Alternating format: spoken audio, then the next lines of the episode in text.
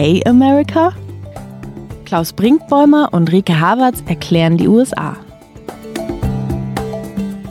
Hallo zu OK America, dem transatlantischen Podcast von Zeit Online. Ich bin Klaus Brinkbäumer, Zeitautor, Zeit Online-Autor in Hamburg. Und ich bin Rike Havertz, Zeit Online-Korrespondentin in den USA und in Washington, D.C. Wir hatten eigentlich gedacht, dass die Sonderfolgen von OK America sich um den Wahltag ballen würden. Dies nun ist eine Sonderfolge aus nun tatsächlich gegebenem Anlass.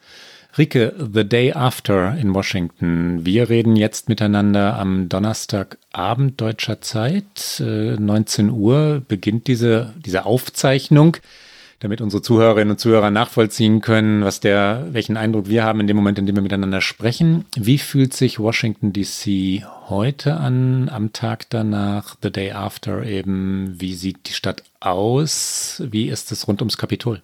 Es ist ruhig in Washington. Ich bin heute ganz früh aus Atlanta wieder zurückgeflogen, was auch so einen absurden Moment schon hatte, weil es war ein unglaublich schöner Sonnenaufgang über Atlanta, als man am Flughafen saß und es hatte was ganz Befremdliches, diesen schönen Sonnenaufgang zu sehen an diesem Tag danach, weil es fühlt das sich eben schon. Licht, ne? Ja, ja, genau. Und es fühlt sich schon an wie so ein Tag danach. Und ähm, dann ist man hierher geflogen und das Kapitol steht noch. Also es war tatsächlich so, ich bin mit dem Taxi vom Flughafen zurückgefahren und dann fährt man dort, wo ich wohne, man fährt immer am Kapitol vorbei. Das ist einfach die Strecke und normalerweise guckt man da gar nicht groß hin. Man guckt vielleicht einmal kurz auf die Mall, also aufs Lincoln Memorial oder so, weil das einfach so groß ist. Aber das Kapitol lässt man eigentlich so links liegen. Und heute natürlich habe ich sehr bewusst sofort dorthin geguckt. Ähm, natürlich steht es noch und es ist auch eigentlich so vom Stadtbild alles wie immer. Jogger waren unterwegs in Downtown. Downtown und es sah jetzt auch nicht irgendwie nach großen Krawallen aus, also sehr aufgeräumt, so wie Washington halt in Downtown ist. Aber es war so ein bisschen ruhiger. Am Flughafen war ein riesengroßes, gepanzertes Polizeiauto, das aussah wirklich wie ein Panzer. Also ich habe mich kurz erschrocken, als ich rauskam. Und man sah natürlich auch noch rund um äh, das Kapitol in den angrenzenden Hotels die Trump-Anhänger. Man erkennt sie einfach, weil hier in Washington DC ist Maskenpflicht auf der Straße. Jeder hält sich eigentlich dran. Alle die, die sich nicht dran halten, tragen meistens einen Trump-Schal oder eine Make America Great Again Baseball-Cappy und ähm, die waren noch zu sehen, aber ansonsten sehr ruhig. Aber ich hatte schon das Gefühl, irgendwas, also, aber vielleicht ist auch mein persönliches Gefühl, irgendwas hat sich verändert, irgendwas ist gerade anders. Es sind alle doch, glaube ich, sehr betroffen davon, was sich hier gestern abgespielt hat. Und das politische Washington ist in welcher Verfassung? Ist es schockiert? Ist es ernsthaft überrascht von dem, was da gestern passiert ist? Mich überrascht ja, dass so viele Menschen überrascht sind, aber dazu kommen wir später noch. Oder nimmt es jetzt schon wieder das übliche Geschäft auf? Also geht es, geht es jetzt um Spin? Also wer, wer deutet was wie und wie reden manche eben auch schön, was da gestern passiert ist? Wie ist die Verfassung Washingtons? Das passiert natürlich immer, weil so funktioniert auch einfach Washington und so funktioniert diese Politik hier. Es ist ja auch sehr atemlos und unter der Präsidentschaft Trumps ist es noch atemloser geworden. Jetzt gerade ist es ja sehr ruhig, auch dazu werden wir später noch kommen, weil Trump gerade nicht twittern kann. Und auch Facebook äh, kann er gerade nicht bedienen. Das heißt, beide haben ihn äh, gesperrt. Ne? Beide haben ihn gesperrt. Twitter hatte es für zwölf Stunden angekündigt. Facebook hat jetzt schon verlängert für mindestens zwei Wochen, also bis zum nach der Amtsübergabezeitpunkt. Ähm, ob Twitter nachfolgt, werden wir sehen. Aber das ist natürlich, gibt so einem aus journalistischer Perspektive so eine leichte Atempause, weil man nicht ständig schaut, was passiert jetzt auf Twitter. Aber ich glaube, trotz aller hier spinnt jeder das in seine Richtung, ist die Betroffenheit schon sehr, sehr groß. Aber natürlich ist jetzt auch die Frage, und die werden wir natürlich hier heute auch diskutieren, wie soll man weiter umgehen mit Donald Trump? Also ist jetzt der Zeitpunkt für noch ein zweites Amtsenthebungsverfahren oder sollte man ihn gar für amtsunfähig erklären lassen? Das sind die Debatten, die hier gerade laufen. Und da spiele ich den Ball natürlich direkt zu dir zurück und frage, wie soll man denn mit Donald Trump jetzt umgehen? Was findest du denn so aus der Ferne Hamburgs? Es ist ja auch interessant, alle internationalen äh, Spitzenpolitiker haben sich geäußert. Also es ist ja wirklich eine Krisenlage, so wie man das sonst von tatsächlich terroristischen Anschlägen kennt, wo sich internationale Staatschefs äußern. Und ähm, jetzt erleben wir das in dieser Situation. Ja, die Bundeskanzlerin hat sich geäußert, als äh, ginge es um eine Naturkatastrophe oder als ginge es jedenfalls aus irgendeinem anderen Grunde darum, den USA Beistand zu leisten. Und vielleicht tut es das ja auch, äh, ist das ja auch tatsächlich so. Merkel hat ähm, heute bedauert, dass der amerikanische Präsident ein Wahlergebnis nicht zur Kenntnis genommen habe, schon am Wahltag und bis heute nicht. Äh, eine sehr ungewöhnliche Äußerung von Deutschland aus in Richtung der USA. Ehe ich auf deine Frage zu antworten versuche, Rike, sollten wir einmal vielleicht geballt, ähm, also konzentriert oder kondensiert erklären, was eigentlich passiert ist obwohl ich ja glaube, alle unsere Hörerinnen und Hörer haben mitbekommen, was passiert ist. Trotzdem gehört das zur Chronisten- und Chronistinnenpflicht. Gestern der Sturm auf das Kapitol. Es gab am Vormittag des 6. Januar eine Veranstaltung, eine genehmigte Demonstration noch vor dem Weißen Haus, also einige hundert Meter vom Kapitol entfernt. Trump-Anhänger wollten Sie nannten es Stop the Steal, also gegen die vermeintlich gestohlene Wahl demonstrieren. Der Präsident hatte dort geredet oder redete dort zu, zu seinen Anhängern und forderte sie explizit auf, zum Kapitol zu ziehen und dort ja, was zu tun, weiter zu demonstrieren. Er hat nicht explizit gesagt, stürmt das Gebäude, aber es war nahe dran. Ja, es war eine Aufforderung. Er sagte, dass er möglicherweise dabei sein würde. Vielleicht gehen wir zusammen hin. Und zur Vorgeschichte gehört, dass seit Wochen vorbereitet worden war, dass der 6. Januar, der Tag, an dem das Wahlergebnis also richtig offiziell im Kongress in beiden Kammern zertifiziert werden sollte, der Tag der großen Proteste sein würde. Das hat Trump vorbereitet über Wochen. Wir hören einmal ganz kurz hinein in seine Rede vom Vormittag. Hier also kommt Donald Trump, der seine Anhänger explizit auffordert, zum Kapitol zu ziehen. All of us here today do not want to see our election victory stolen by emboldened radical left Democrats, which is what they're doing, and stolen by the fake news media. That's what they've done and what they're doing. We will never give up. We will never concede. It doesn't happen. You don't concede when there's theft involved. Und dann kam es zu genau dem, was seit langem schon befürchtet werden musste, nämlich zum Sturm auf das Kapitol. Trump-Anhänger haben, ja, in weit, es war, es, mich erinnerte es an mittelalterliche Bilder, ja, wie, wie, wie das Stürmen einer Burg. Einzelne drangen durch Fenster ein und öffneten dann von innen die Türen. Ähm, andere rannten wirklich durch die übrigens erstaunlich spärlichen äh, Polizeiabsperrungen. Es waren nicht wirklich viele Polizisten da. Vielleicht kommen wir dazu später auch nochmal, warum das in diesem Fall eigentlich so spärlich geschützt war, dieses so wichtige Gebäude.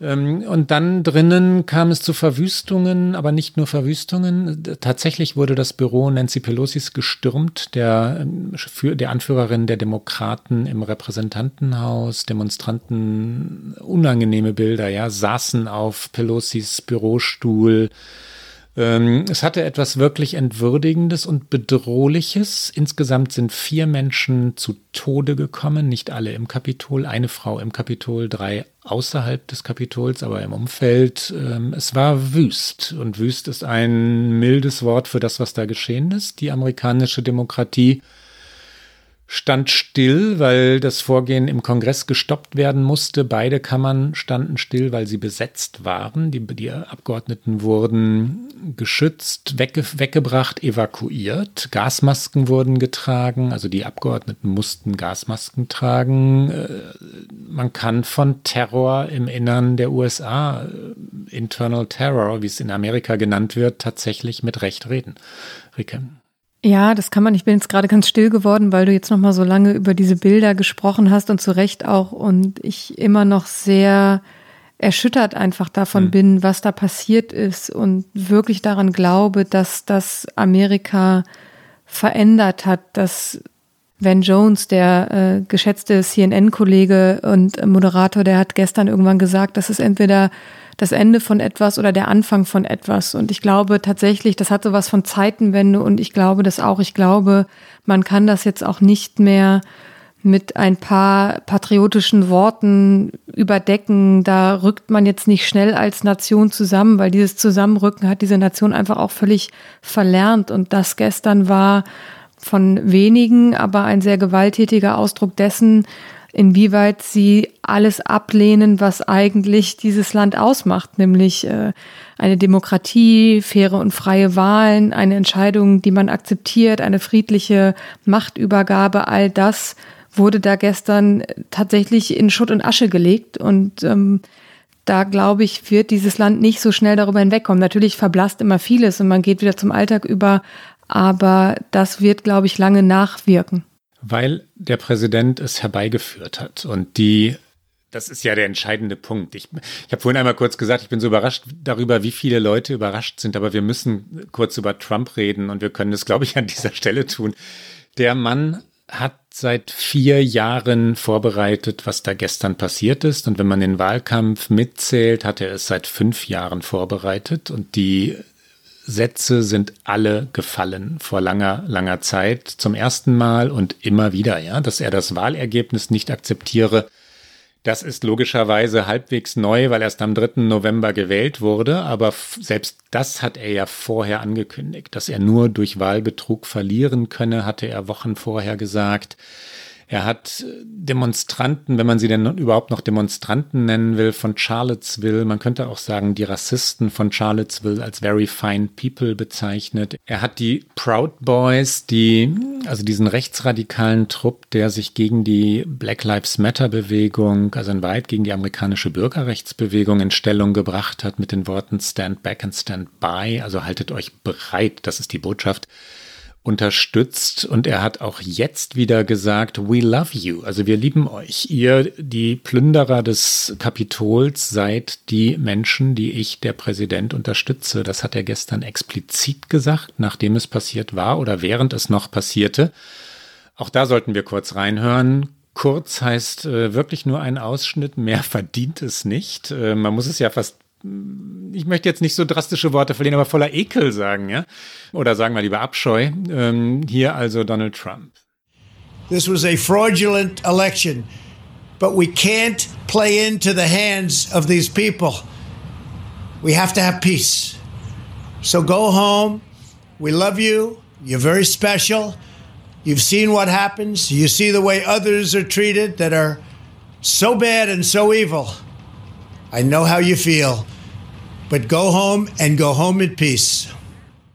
Und worauf ich hinaus wollte, all das lag offen da. Trump hat seit Jahren viele der Kriterien von Demokratieforschern erfüllt, die sagen, wann ist ein Herrscher eigentlich nicht mehr demokratisch? Wann ist er wirklich Autokrat? Trump hat Medien zu Volksfeinden erklärt. Er wollte das Militär im Landesinnern gegen die eigene Bevölkerung einsetzen, hat es sogar getan, als in Washington demonstriert wurde. Und wir erinnern uns an Trump vor der Kirche mit der Bibel. Da hat das Militär die eigenen Bürger und Bürgerinnen aus dem Weg geräumt. Ein, ein Einsatz, der auch zur Geschichte dieser Präsidentschaft gehört. Trump hat gelogen, Trump hat dafür gesorgt, dass die Republikanische Partei den politischen Gegner, die Demokraten als Volksfeind, als, als Plünderer, als diejenigen bezeichnet, die das Land niederbrennen würden das ist kein demokratisches Verhalten mehr und das ist es schon, das ist es schon lange nicht mehr gewesen. Ja, die, die Partei hat es mitgetragen aus opportunistischen Gründen, weil, weil Einzelne natürlich gewählt wurden, eben gerade weil sie nah bei diesem Präsidenten standen und weil Trump einiges umgesetzt hat, was den Republikanern geholfen hat. Die Besetzung von Richterämtern und Deregulierung halte ich für das Wesentliche. Aber, aber, aber, sie hätte ihn lange, lange, lange fallen lassen sollen, Ricke. Äh, das auf jeden Fall, bevor wir über die Republikaner unbedingt reden sollten, ja. würde ich auch noch ein, einen Satz oder vielleicht auch zwei zu Donald Trump sagen und zu dem, was wir da gerade gehört haben, was du gesagt hast, als er gesagt hat, uh, we love you, also wir lieben euch, die, die da gestern vors Kapitol gezogen sind, diejenigen, die es dann gestürmt haben. Und ähm, genau das tut er eben nicht. Er liebt diese Menschen nicht. Das, was Donald Trump, glaube ich, aus meiner Sicht liebt, ist die Zerstörung. Das ist das, was er forciert hat. Und er hat im Grunde genommen sein Amt in so vielerlei Hinsicht missbraucht. Aber was ich so tragisch finde für dieses Land, ist, dass er es missbraucht hat, indem er die Sorgen und Ängste dieser Menschen einfach genutzt hat und sie manipuliert hat und sie eben zu einer Waffe gemacht hat. Und ähm, das finde ich so erschütternd. Das ist natürlich, sind Menschen nicht verantwortungslos, sie sind nicht irgendwie, äh, er hat sie jetzt nicht hypnotisiert. Das ist natürlich, jeder hat die eigene Verantwortung, wen er wählt, wem er folgt, aber er, ähm, er liebt diese Menschen nicht. Er liebt allein die Zerstörung und er hat sie zu willigen Gehilfen dessen gemacht. Und ähm, ich glaube nicht, dass alle, die Trump gewählt haben im November, äh, das gutheißen, was da am Mittwoch in Washington passiert ist. Aber jetzt spätestens muss der Moment dann auch gekommen sein, um dazu dann auch Stellung zu beziehen. Also jeder für sich im eigenen und dann schlagen wir wieder den Bogen zu den anderen, zu den Republikanern, weil auch die müssen sich dieser Verantwortung bewusst sein, weil das war es ja auch. Also Donald Trump hat aus dem Weißen Haus einen autokratischen Ort gemacht, in dem jeder entlassen, gefeuert, äh, zum Schweigen gebracht wurde, der nicht das gesagt hat, was Donald Trump für richtig hält. Und die Partei hat ihn wahnsinnig lange gewähren lassen. Und auch mächtige Leute in der Partei haben ihn wahnsinnig lange gewähren lassen. Darunter Mitch McConnell, der bisherige Mehrheitsführer im Senat, der es jetzt nicht mehr ist, weil das ist nebenbei am Mittwoch auch noch passiert. Äh, da wurde das Wahlergebnis in Georgia bestätigt, dass nämlich tatsächlich beide Demokraten, John Ossoff und Raphael Warnick, ihren äh, Sitz gewonnen haben und damit die Mehrheit im Senat. Also das ist so Licht- und Schattenlagen auch so dicht beieinander an diesem Tag. Aber der Schatten hat natürlich alles alles andere äh, tatsächlich verdrängt. Aber das war ja eigentlich ein Grund zum Feiern und darauf hatten alle so gehofft und ge gewartet. Also ein Grund zum Feiern für die Demokraten, dass äh, eben diese Mehrheit im Senat errungen wurde. Und also Mitch McConnell ist der Mehrheitsführer im Senat gewesen, einer der mächtigsten Männer der Republikanischen Partei.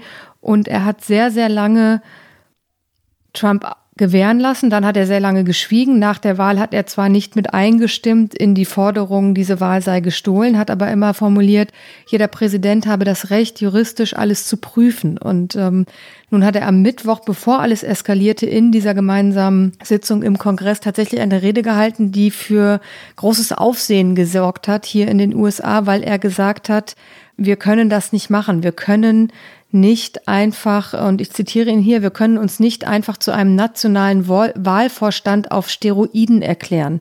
Wähler, Gerichte, Staaten haben alle gesprochen.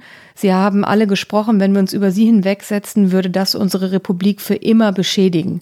Also das war für Mitch McConnell wirklich ein emotionaler Ausbruch, der kurz vor knapp wirklich kam, zu spät aus meiner Sicht. Und das hat sich ja eine halbe Stunde später gezeigt, dass dann auf einmal alles eskalierte. Aber trotzdem hat er es öffentlich ausgesprochen und bei dieser Haltung wird er sicherlich auch bleiben. Wir hören mal einmal ganz kurz rein, genau in das Zitat, was ich gerade genannt habe. The Constitution gives us here in Congress a limited role. We cannot simply declare ourselves a national board of elections on steroids.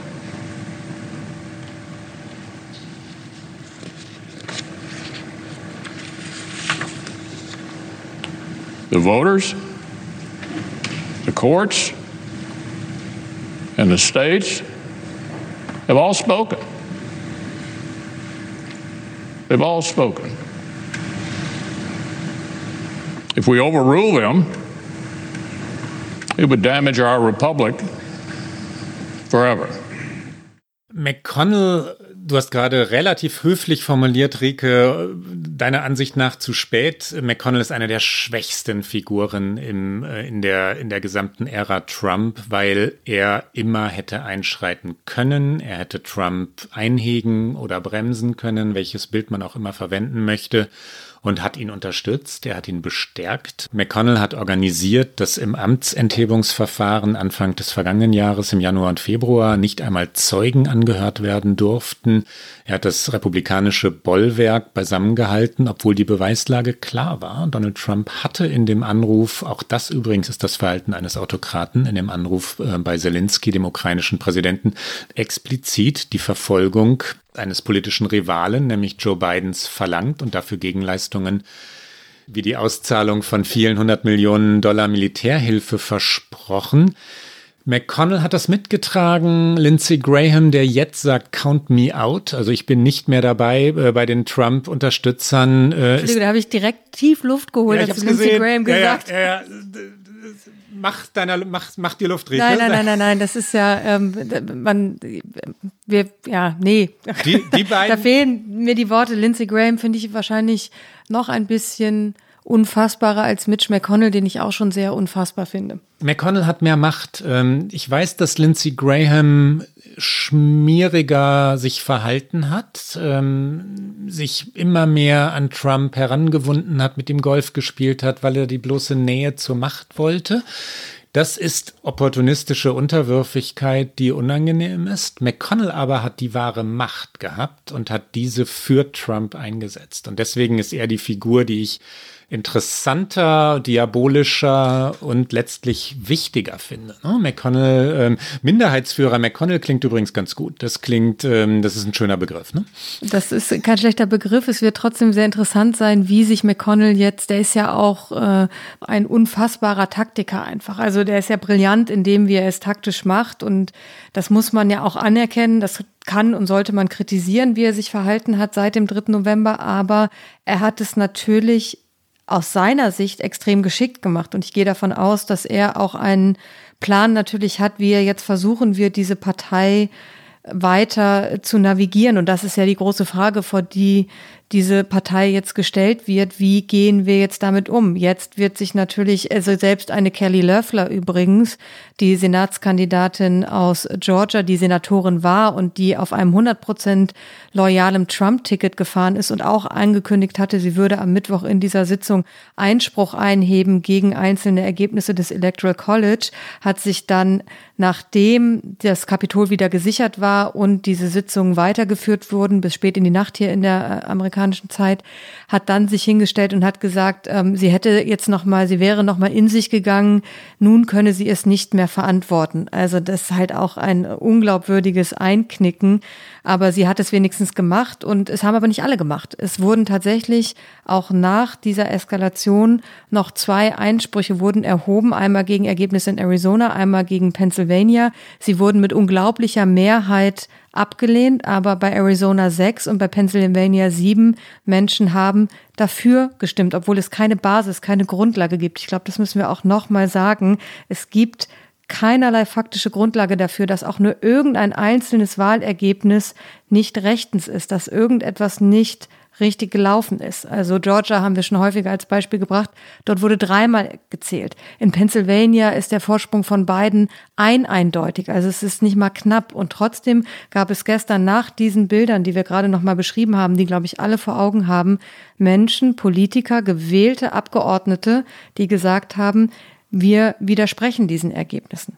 Das, was du gerade gesagt hast, Rike, das, was du beschrieben hast, äh, hat sich im Senat abgespielt. Also sechs republikanische Senatoren im Fall Arizona und sieben im Fall Pennsylvania haben sich gegen das Ergebnis gestellt, obwohl sie wissen, wissen müssen, dass es keine Beweise gibt. Du hast es gerade erklärt. Ich glaube, sie tun das deshalb, weil sie die Trump-Anhänger einsammeln wollen, weil sie Kandidaturen vorbereiten für 2024 oder später, weil sie glauben, dass der Trumpismus weitergehe und zwar mit ihnen. Also auch das ist ein zynisches Kalkül von Leuten wie Cruz, ja, Ted Cruz, ähm, Senator, der auch schon mal Opfer war übrigens von Trumps Denunziationen, dessen Vater Donald Trump beschimpft hat. Der, dieser Ted Cruz spielt dieses Spiel nun mit, obwohl er es besser weiß. Und ich verwende keinen Konjunktiv, ich sage jetzt nicht besser wissen müsste oder so. Cruz kennt Trump, Cruz weiß, dass das Lügen sind, er weiß, dass er mit dem Feuer, also dem im Brandstecken des amerikanischen Kapitols spielt. Und macht es trotzdem. Ich finde, wenn wir noch kurz auf der abstrakten Ebene bleiben, einen Gedankengang, den heute in der New York Times Ezra Klein anspricht, der nicht total neu ist, aber Klein macht das noch einmal auf sehr raffinierte, gute, höchst intelligente, äh, intellektuelle Weise.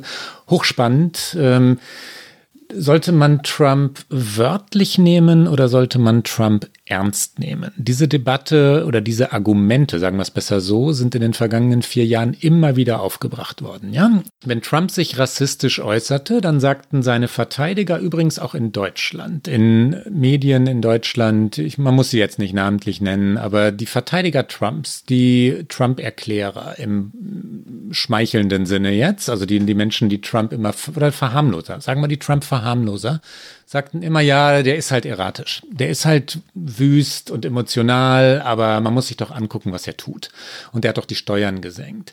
Nein, Trump tut, was er sagt. Und er hat mehrfach angekündigt, was er tun würde und hat es getan. Es gibt Menschen, die sagen, man müsse ihn äh, wörtlich nehmen. Es gibt Menschen, die sagen, man müsse ihn ernst nehmen. Und ich glaube, man muss beides. Autokraten wie Trump, ähm, die tatsächlich keine Hemmungen haben, die auch Demokratie nicht zu schätzen wissen, sagen manchmal das, was sie tun werden. Sie sagen manchmal Dinge, die man nicht so recht glauben mag. Very Fine People in Charlottesville, nachdem es einen Mordanschlag gegeben hatte. Ähm, aber der meint es so. Der meint das. Und man muss ihn ernst nehmen, man muss sie ernst nehmen, also Leute wie Trump. Und ich glaube, dass die Verharmloser das ähm, möglicherweise erschrocken gestern wahrgenommen haben. Aber was Ezra Klein angeht, den Autor, den gerade angesprochen in der New York Times, der sagte, dass gestern beides zusammenkam. Ernst nehmen, wörtlich nehmen. Ähm, Trump hat das gesagt und dann ist es geschehen. Ja? Das war der Moment, in dem beides kollidierte.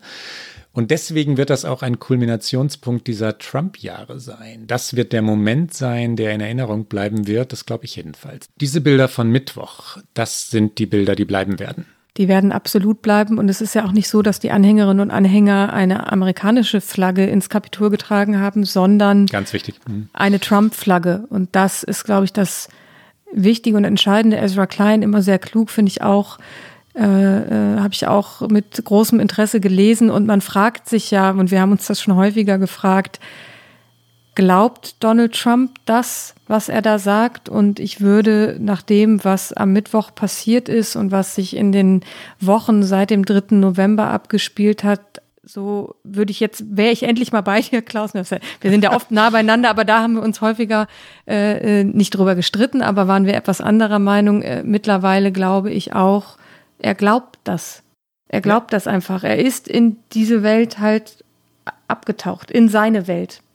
Er hat sich halt seine Welt gebaut und in dieser Welt lebt er. Der Kopf Donald Trumps ist auch kein Ort, an dem ich mich gerne aufhalten möchte. Und trotzdem ist diese Frage, die du gerade aufwirfst, natürlich wirklich, wirklich spannend. Warum macht Trump das, was er jetzt gerade tut? Ja, was, äh, was will er? Glaubt er wirklich, dass er im strategischen Sinne jetzt ähm, Erfolg haben kann. Also dass er die Wahl umdrehen kann, oder hat er das jedenfalls bis gestern geglaubt, dass es irgendwie ermöglicht werden könnte, dass das Wahlergebnis sieben Millionen Stimmen Vorsprung für Joe Biden und, äh, und ein hoher Vorsprung bei den Wahlleuten, die, wir haben das oft erklärt, natürlich entscheidend waren. Es geht nicht um die absolute Stimmenzahl.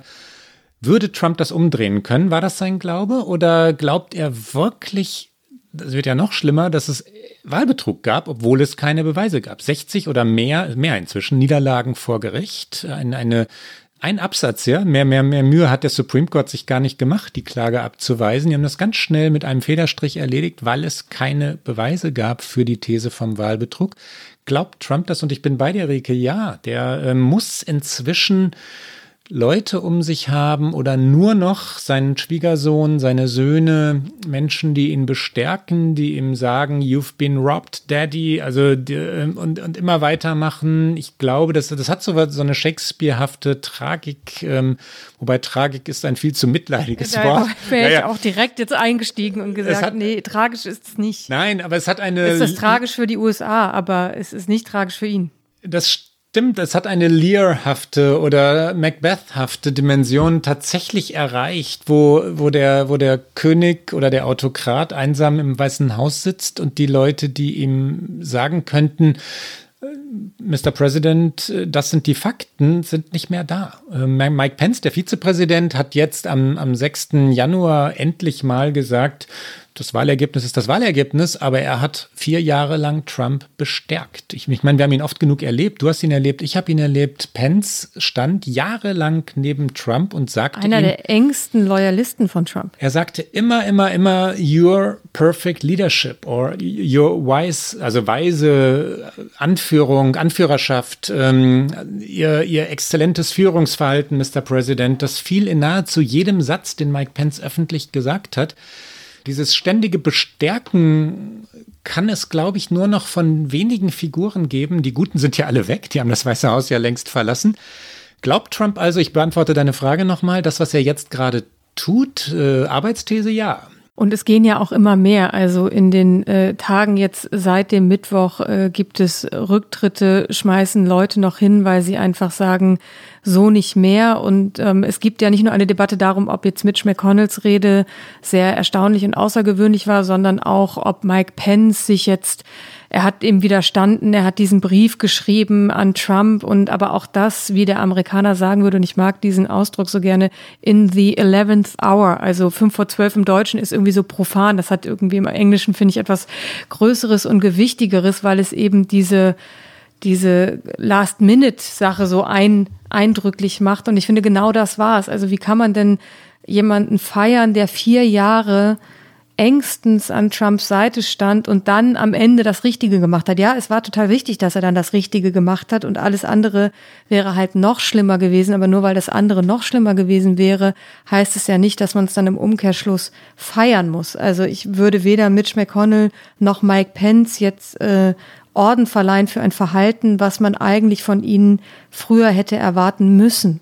Ja, zumal die ähm, Gesetze Mike Pence gar keinen anderen Spielraum gaben. Ja, er hatte ja gar keine, er hatte nicht die Möglichkeit, ein Wahlergebnis, das längst zertifiziert ist, anzuzweifeln. Er konnte nicht äh, als Vizepräsident schon gar nicht verfügen, nur weil er jetzt Vorsitzender der, der gemeinsamen Versammlung von Repräsentantenhaus und Senat war, ähm, dass die Wahl nicht zu gelten habe. Das, ähm, da wären wir dann wirklich in einer Diktatur, da wäre das Wort Autokratie zu klein die Gesetze gaben ihm diesen Spielraum gar nicht. Heldenhaft war an Mike Pensons Verhalten gar nichts gestern. Und da bin ich halt auch einfach vermutlich ein bisschen zynisch schon geworden. Ich gehe halt davon aus, dass auch das nicht irgendwie aus seiner inneren Verfasstheit unbedingt herauskam. Gut, ich will überhaupt nicht psychologieren, vielleicht war es auch so. Ich glaube aber vor allen Dingen hat es natürlich auch einen taktischen Moment, weil Mike Pence braucht natürlich auch eine Zukunft. Und Mike Pence sucht eine Zukunft im politischen Bereich und nicht unbedingt in dem, was vielleicht eine Parallelwelt werden wird, die Trump aufbaut, was auch immer Trump machen wird, wenn er nicht mehr Präsident ist. Aber er wird ja nicht verschwinden. Auch das, glaube ich, wichtig, nochmal zu sagen, dass nicht mit dem 21. Januar alles gut wird. Trump wird nicht verstummen, seine Anhängerinnen und Anhänger werden nicht verstummen. Diese Welt wird weiter existieren und äh, damit wird sich das Land weiter auseinandersetzen müssen. Damit werden auch sich Journalisten und Journalistinnen auseinandersetzen müssen, nämlich in der Frage, wenn zum Beispiel ein Joe Biden aus dem Weißen Haus versucht, sehr ruhig zu regieren, wovon ich ausgehe, aber dann immer noch so ein, sage ich mal, paralleler Kanal auf ist, aus dem getönt wird, wo, wo setzt man dann den Fokus, worüber spricht man? Und ähm, da sind natürlich auch in den USA, aber überall, auch in Deutschland, Medien auch einem Quotendruck natürlich ausgesetzt. Und ähm, da kann ich mir schon vorstellen, wie es dann hier vor allen Dingen auch die TV-Sender, die 24-Stunden-Nachrichtensender handhaben, dass dann auch da wieder sehr viel sich das Land mit befassen wird, was Donald Trump sozusagen hat. Rike, du hast mir vor geschätzt einer halben Stunde die Frage gestellt, ob äh, Donald Trump abgesetzt werden solle, ob es ein, jetzt ein Impeachment-Verfahren, ein Amtsenthebungsverfahren geben solle, zwei Wochen vor dem Ende seiner Amtszeit. Und ich habe diese Frage sehr elegant ähm, umschifft. Ich gebe sie zurück an dich. Sollte es geschehen, sollte es jetzt zu einem Amtsenthebungsverfahren gegen Trump durch den amerikanischen Kongress kommen? Hm. Ich umschiffe das, indem ich sage, ich glaube, es wird nicht passieren, ja. weil das äh, Impeachment-Verfahren auch ein sehr länglicher Prozess ist. Wir haben das ja schon einmal erlebt und es müsste vom Repräsentantenhaus äh, mit einfacher Mehrheit in Gang gesetzt werden, was sehr leicht wäre, weil die Demokraten da die Mehrheit haben. Dann käme wieder der Senat ins Spiel. Da sind die Mehrheitsverhältnisse, wie wir gerade gehört haben, zwar jetzt andere, aber eben auch sehr knapp. Da braucht es außerdem eine Zweidrittelmehrheit. Also da wären dann Republikaner gefragt, weil die Demokraten jetzt einfach nur mit den zwei Siegen in Georgia gleichgezogen haben mit den äh, Republikanern. Das heißt, es steht jetzt 50 zu 50, also eine Pattsituation. Kamala Harris als künftige Vizepräsidentin kann dieses Patt auflösen. Die, wie gesagt, einfache Mehrheit im Repräsentantenhaus, die wäre da, aber im Senat eine Zweidrittelmehrheit zu bekommen, halte ich trotz allem, was wir äh, gerade diskutiert haben, für nicht garantiert. Außerdem ist dieser Prozess sehr langwierig und dauert und äh, die Präsidentschaft von Donald Trump dauert halt nur noch, nur noch in Anführungszeichen, weil es können knapp zwei Wochen sind es noch und die können sehr, sehr lang werden. Ähm, es gibt aber natürlich noch eine zweite Möglichkeit und die wird auch offen diskutiert. Die wurde an Medien auch äh, durchgestochen am Mittwoch direkt irgendwie Stunden nachdem alles eskalierte und zwar dass man Trump auch für amtsunfähig erklären lassen könnte. Und da käme der 25. Verfassungszusatz ins Spiel, den wir ja als Trump Covid hatte schon mehrfach diskutiert haben. Das Kabinett. Äh, das Kabinett könnte hergehen und sagen, unser Vorgesetzter, unser Chef ist nicht mehr handlungsfähig. Ähm, und dann käme es dazu, könnte es dazu kommen.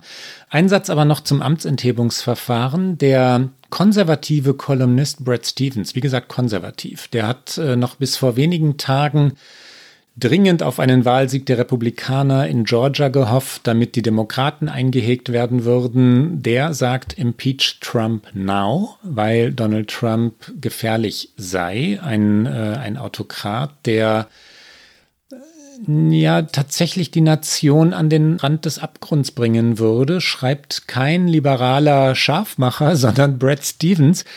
Das hätte den strategischen Aspekt, dass Trump, wenn er denn des Amtes enthoben würde, tatsächlich nicht mehr kandidieren dürfte. Und das steht ja immer noch irgendwie am, am, Horizont oder im Hintergrund. Die Ankündigung Trumps in vier Jahren erneut anzutreten, band seine Partei und band Trumps Anhängerschaft.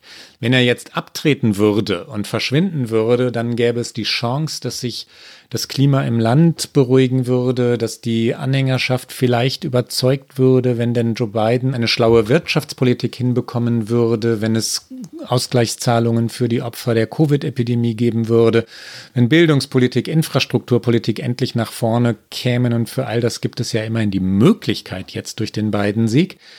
Wenn Trump aber wieder antritt, und wenn das immer über allem stehen bleibt, wird auch die Partei gebannt bleiben, weil sie weiß, boah, der hat 74 Millionen Stimmen geholt, ja, und die Anhängerschaft ist fulminant und sie ist wütend und sie ist laut.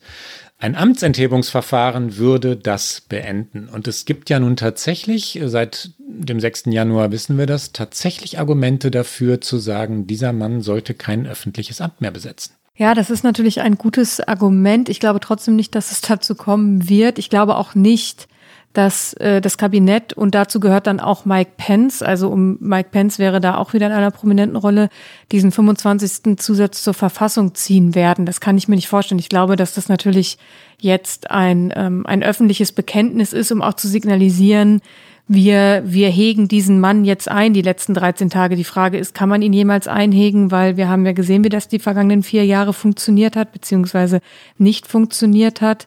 Aber vielleicht ist das auch eher ein Signal an Trump zu sagen, so, ähm, reiß dich zusammen jetzt. Er hat ja jetzt auch einen Tag nach dieser Eskalation gesagt, er würde eine friedliche Machtübergabe an Joe Biden äh, na, garantieren hat er jetzt nicht genannt und man weiß es halt auch nicht. Er kann sich es halt auch morgen wieder anders überlegen, aber er hat auf jeden Fall zugesichert, er würde das Weiße Haus verlassen, um aber natürlich auch in diesem Statement direkt wieder zu sagen, obwohl die Fakten eine andere Sprache sprechen. Ja, also war noch wieder, gesagt, dass er bestohlen worden sei genau. und er hat übrigens keinen gewaltlosen Übergang garantiert. Nee. Das nicht, ne? Also das Wort gewaltlos fiel nicht.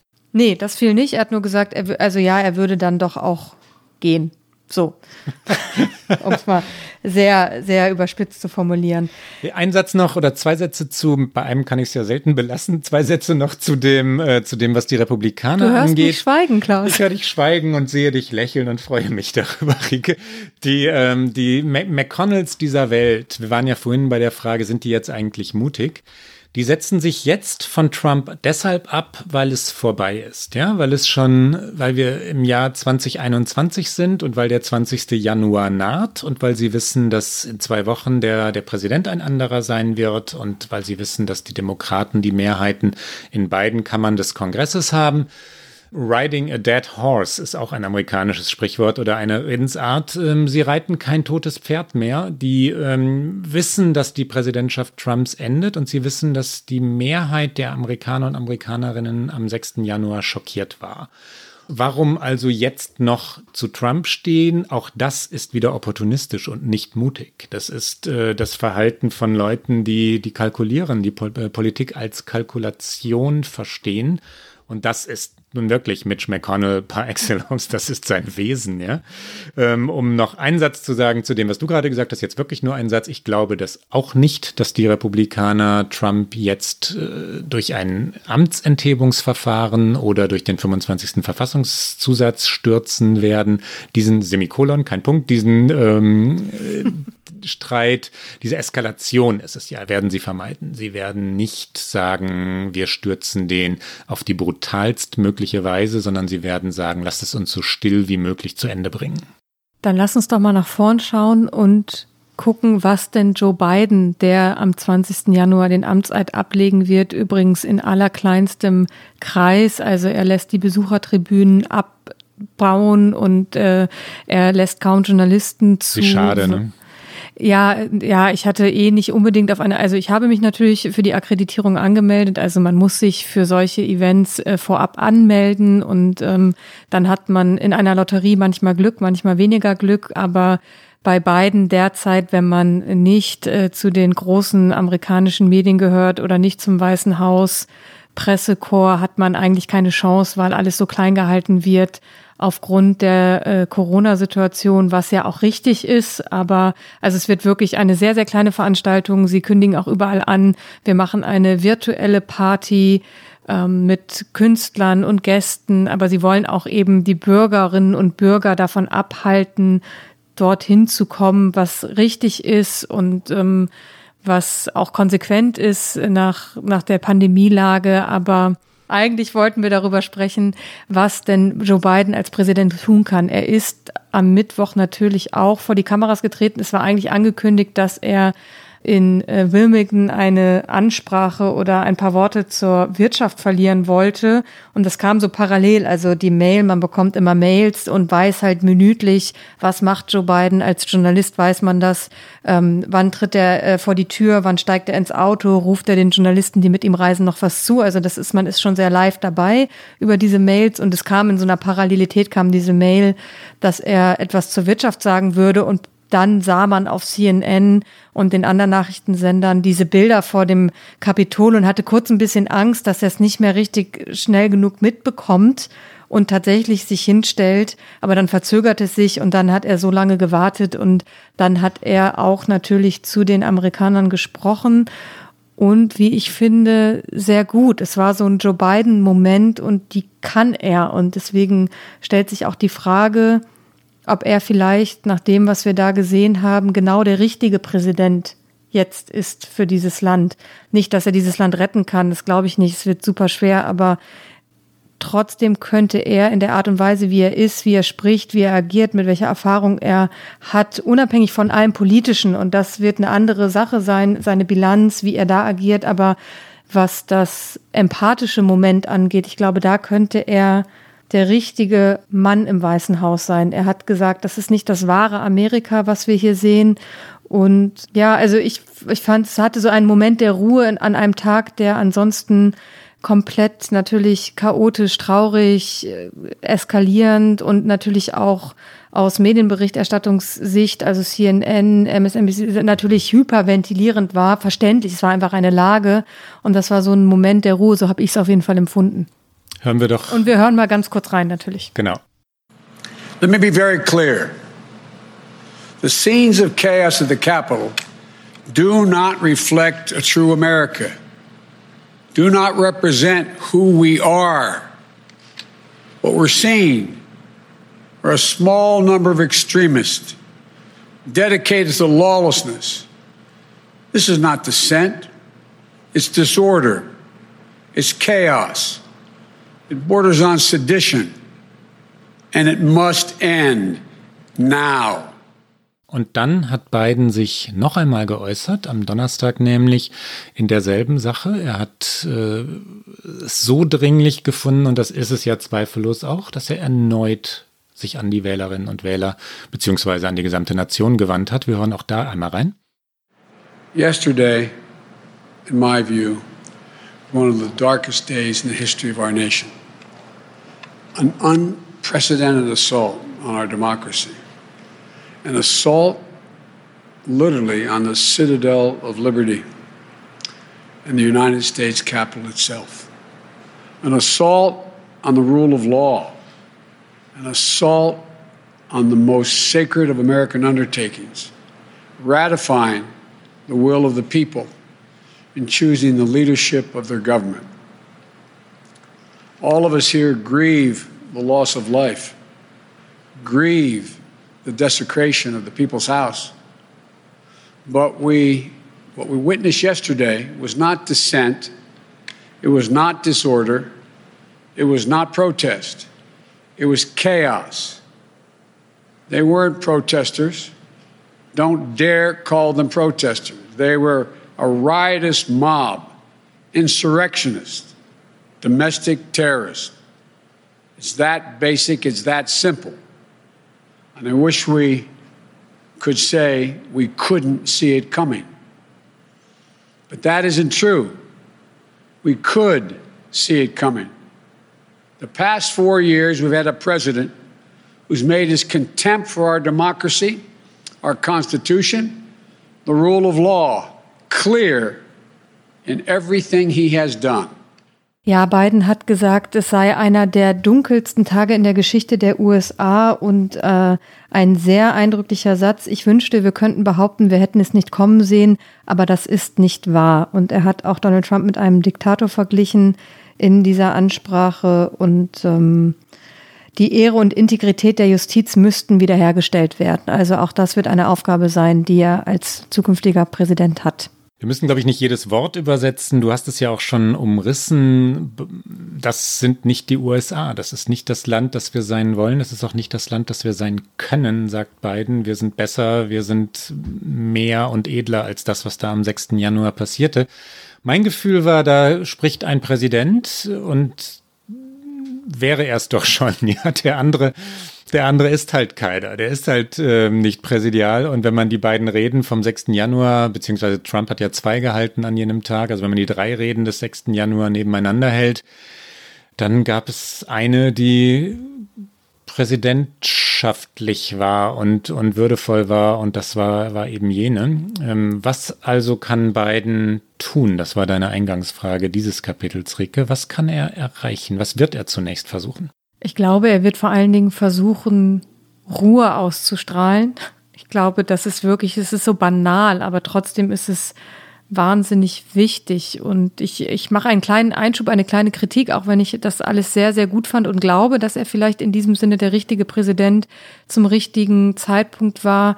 Aber als er eben gesagt hat, das ist nicht das wahre Amerika, da mag er sogar recht haben, weil all die Millionen, die für ihn gestimmt haben, all die Millionen, die äh, für eine die in Georgia zur Wahl gegangen sind, um dort eine Veränderung herbeizuführen. Sicherlich auch sehr, sehr viele Millionen, die für Trump gestimmt haben. Wir haben es schon gesagt, nicht alle werden äh, das unterstützen, was da passiert ist.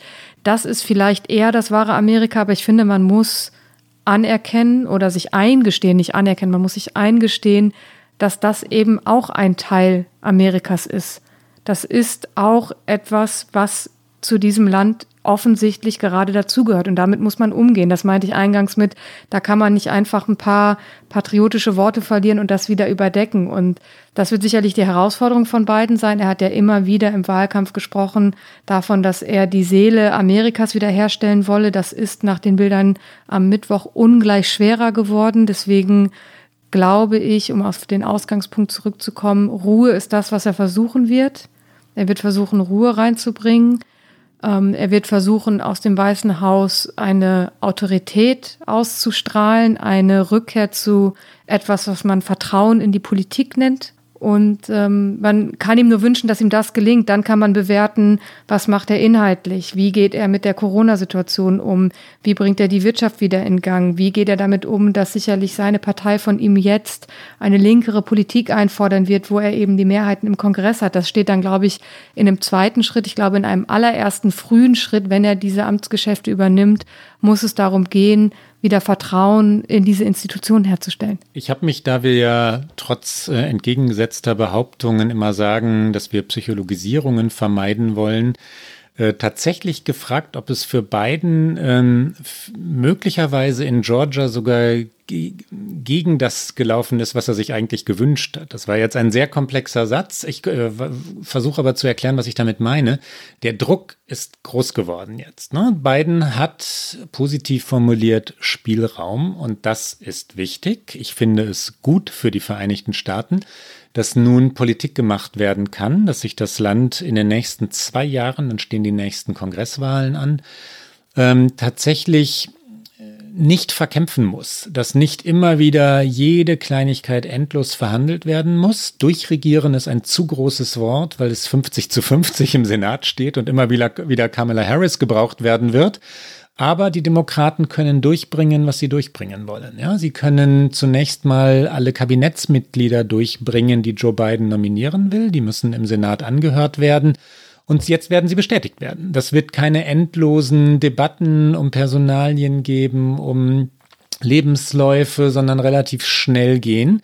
Und dann können sie Geld in die Hand nehmen und die von Covid-19 nun wirklich geplagte Nation äh, mit ja, Subventionen, die dann auch wieder an Bundesstaaten und Städte gehen, fördern. Sie können dafür sorgen, dass es eine kohärente Covid-19-Politik, Pandemiepolitik, also endlich eine Strategie und die Empfehlung aus Washington kommend, Masken zu tragen geben wird. Zwei Jahre sind aber auch nicht endlos viel. Also um das Land wirklich in Gang zu bringen, bräuchte es enorme Kraftanstrengungen, vor allem in der Bildungspolitik. Das ist das, was wirklich hapert. Boah, die Schulen, ja, die öffentlichen, die staatlichen Schulen in den USA, Infrastruktur genauso, wir haben es vorhin schon einmal kurz angesprochen. Kann Biden das in so kurzer Zeit, in dieser Situation, in der das Land ist, wirklich effektiv angehen? Uiuiui. Oder fürchtet er sich davor, dass er jetzt muss? Ne? Das meinte ich mit dem, äh, mit dem psychologisierenden Punkt. Äh, Hilfe, jetzt habe ich ja Handlungsspielraum, jetzt muss ich ja beweisen, was ich drauf habe. Das ist halt der Druck, den er jetzt hat, ab dem 20. Januar sofort. Ne? Und trotzdem ist es viel besser für das Land als immer noch Polarisierung, eben auch im Kongress, also gespaltene Machtverhältnisse, ein Patt. Es war jahrelang Patt und damit eben Dysfunktionalität festgeschrieben. Und dieser Zustand ist im Moment vorbei. Dann lass uns doch zum Ende dieser Sendung nochmal einen kleinen Ausblick wagen, wie denn diese Tage bis zum 20. Januar, wie werden wir sie noch verbringen? Wie können wir es, es fühlt sich so kurz an, aber mein Gefühl ist, es wird sehr, sehr lange dauern, bis dieser 20. Januar da ist. Was wirst du in Washington machen, Rike? Bis zum 20. Januar wahrscheinlich täglich äh, schreiben, ne? sehr viel schreiben, ähm, versuchen tatsächlich äh, hier draußen, also hier in Washington nochmal unterwegs zu sein, äh, reisen sicherlich eher nicht mehr in der kurzen Zeit. Und dann am 20. Januar natürlich da ist eigentlich der wichtigste Tag, um auch, selbst wenn man nicht äh, zur Amtseinführung gehen kann als äh, Journalistin oder Journalist, auch wenn da nicht riesige Massen von Menschen sein werden, natürlich an dem Tag am Kapitol zu sein, um einfach zu erleben, was da passiert. Ich habe ein bisschen Angst vor der Zeit bis dahin, weil ich Angst habe, vor dem, was eben von Donald Trump noch kommt, weil er, sollte er nicht für amtsunfähig erklärt werden, äh, natürlich jetzt einfach noch alle Macht des Präsidenten hat. Es ist ohne Einschränkung. Er kann weiter alles machen. Vor allen Dingen kann er Begnadigungen aussprechen, er kann weiter Executive Orders, also präsidiale Erlasse verhängen. Vielleicht hat er auch keine Lust mehr darauf, vielleicht geht er auch nur noch Golf spielen, man weiß es halt einfach nicht, aber es ist halt noch viel Zeit für ihn, um auch weiter Dinge zu tun. Vielleicht sagt er, ich fliege auch nochmal zu einer Rallye nach Florida. So, also ich glaube, da ist äh, nichts ausgeschlossen. Nein, es ist selten irgendetwas ausgeschlossen in dieser Präsidentschaft. Ich würde den Tipp wagen an dieser Stelle, dass Trump jetzt stiller werden wird, dass er jetzt nun wirklich gesehen hat, dass seine Getreuen von ihm abrücken, dass er einsam wird und dass er seine eigene Präsidentschaft mit einem bleibenden Makel versehen hat an diesem 6. Januar. Ähm, das kann ihn nur ja traurig machen, wütend machen, aber auch in die ähm, hoffentlich ins Verstummen treiben, ja, dass Twitter und Facebook ihm den Ton abdrehen, so ist es ja, äh, hilft natürlich auch. Ich glaube, dass er ein Amtsenthebungsverfahren natürlich vermeiden will. Er kann nicht so selbstdestruktiv veranlagt sein, dass er das auch noch herbeiführen will. Ähm, also mein Tipp ist ja, dass diese zwei Wochen mit verblüffender Ruhe vorbeigehen werden, wenn nicht die Demokraten jetzt mit aller Macht ein Amtsenthebungsverfahren anstreben. Es gibt ja die, die Bestrebungen durch äh, Abgeordnete wie Alexandria Ocasio-Cortez im Repräsentantenhaus, die sagen, sie wollen das forcieren. Meinen sie das ernst? Machen sie damit ernst? Dann wird es natürlich eine Abwehrschlacht des Weißen Hauses geben und es wird laut bleiben. Ne? Wenn es dazu nicht kommt, also dann wird natürlich diskutiert werden über den 6. Januar, was ist schiefgelaufen. Dazu haben wir jetzt nicht mehr viel gesagt. Warum so wenig Polizei? Warum konnten die, die Plünderer wirklich ins, ins Kapitol hineinkommen? Diese Debatte wird geführt werden, weil dahinter wie immer oder meistens in den USA ein rassistisches oder potenziell rassistisches Element steht. Warum eigentlich war das Kapitol so abgeriegelt, als die Black Lives Matter Demonstrationen waren und warum war es nicht abgeriegelt, als die Trumpisten kamen? Der Präsident aber, na, gewagte Prognose, ne, dass er still sein wird und sich, äh, und sich an die Spielregeln halten wird und am 20. Januar bestimmt nicht würdevoll, aber irgendwie das Amt vielleicht auch nicht überreichen, sondern hinüberwerfen wird ja zu beiden. Und dass Biden in den kommenden zwei Wochen vorbereiten wird, was er vorbereiten kann, also Personalien vorbereiten wird, weil er jetzt Klarheit im Senat hat, einige politische Vorhaben vorbereiten wird, damit er gleich am 21., 22. Januar erste Gesetze unterschreiben kann und so. So würde ich die nächsten zwei Wochen voraussehen. Vielleicht irre ich mich aber kolossal. Das Schöne ist ja, wir haben vor dem 20. Januar noch Sendungen ja. und deswegen können wir schauen, wer von uns beiden das bessere Gefühl hatte. Ich würde mir ja wünschen, dass du recht behältst und dass äh, wir jetzt diese Reststrecke irgendwie ruhig zu Ende bringen können. Und was wir jetzt zu Ende bringen müssen, ist äh, diese Sendung und vor allen Dingen müssen wir jetzt eingesprungen spontan entscheiden, ob wir ein Get Out machen oder nicht. Hast du eins? Wir sind mit einer Sondersendung oft miserabel vorbereitet, Rike. Ich äh, habe ein Get Out. Ja, es fällt mir in dieser Sekunde ein. Ich hoffe, du hast auch eins. Ich wollte gerade sagen, spiel doch den Jingle ein und ich überlege mir, während du sagst, was du hast, überlege ich mir was. Irgendwas wird mir einfallen. Natürlich wird mir was einfallen. Hier kommt unsere Abschiedsrubrik.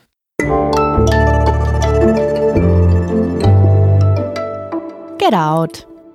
Ja, und ich mache etwas, was ich natürlich normalerweise vermeiden möchte, nämlich mich wiederholen. Ich habe hier schon von Gilles Lepore, der Historikerin, geredet in diesem Podcast. Wir haben sie auch schon zitiert, weil Gilles Lepore die amerikanische Geschichte auf eine Weise darstellen kann, die wirklich erleuchtend aufklärerisch ist. Gilles Lepore, These Truth, diese Wahrheiten auf Deutsch. Ähm, kurzes Disclosure, wie die Amerikaner sagen würden. Sie schreibt im, auf, in der deutschen Fassung im selben Buchverlag wie ich, aber das ist nicht der Grund, warum ich sie empfehle. Ich empfehle genauso das amerikanische Hörbuch.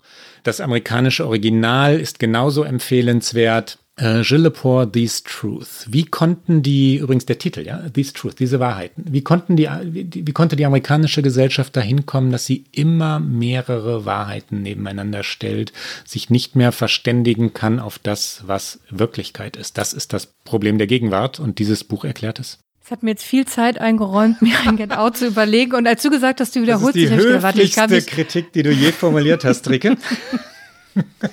da habe ich gedacht, kann ich mich doch auch wiederholen. Und ich wiederhole mich ja gerne, wenn es um Schitt's Creek geht, weil ich es einfach so sehr liebe und weil ich am liebsten nach dem 20. Januar vielleicht einfach zwei Tage mich einfach nur mit Schitt's Creek irgendwo auf mein Sofa werfen möchte. Auf jeden Fall gibt es eine Folge von Schitt's Creek, wo einer der Protagonisten, David Rose, ähm, der Sohn der Familie, die da im Zentrum steht, auf äh, einer, naja, also sie nennen es Party, für ihn ist es keine Party, ist, landet und er sagt, äh, I'm gonna need a stiff drink to get through this. Also ich brauche einen sehr starken Drink, um das hier zu überstehen. Und ähm, ich finde, das ist ein, ein guter Spruch und ich glaube, so Den ein oder anderen Stiff Drink könnte man in den kommenden Tagen empfehlen. Ich würde daher immer empfehlen Gin Tonic. Ich finde, es ist äh, das beste Getränk, was man trinken kann. Get Out mit Gin Tonic finde ich perfekt. Und das war sie, unsere Sonderfolge für heute, ausnahmsweise am Freitag. Ansonsten hören Sie uns natürlich wie gewohnt immer donnerstags auf Zeit Online und auf allen guten Podcast-Kanälen. Und die nächste Folge hören Sie, wenn Sie denn mögen, am 14. Januar, wenn Sie uns schreiben wollen. Das wissen Sie längst, erreichen Sie uns unter okamerica.zeit.de. Bis dahin. Bis dann. Okay America ist ein Podcast von Zeit Online, produziert von poolartists.de.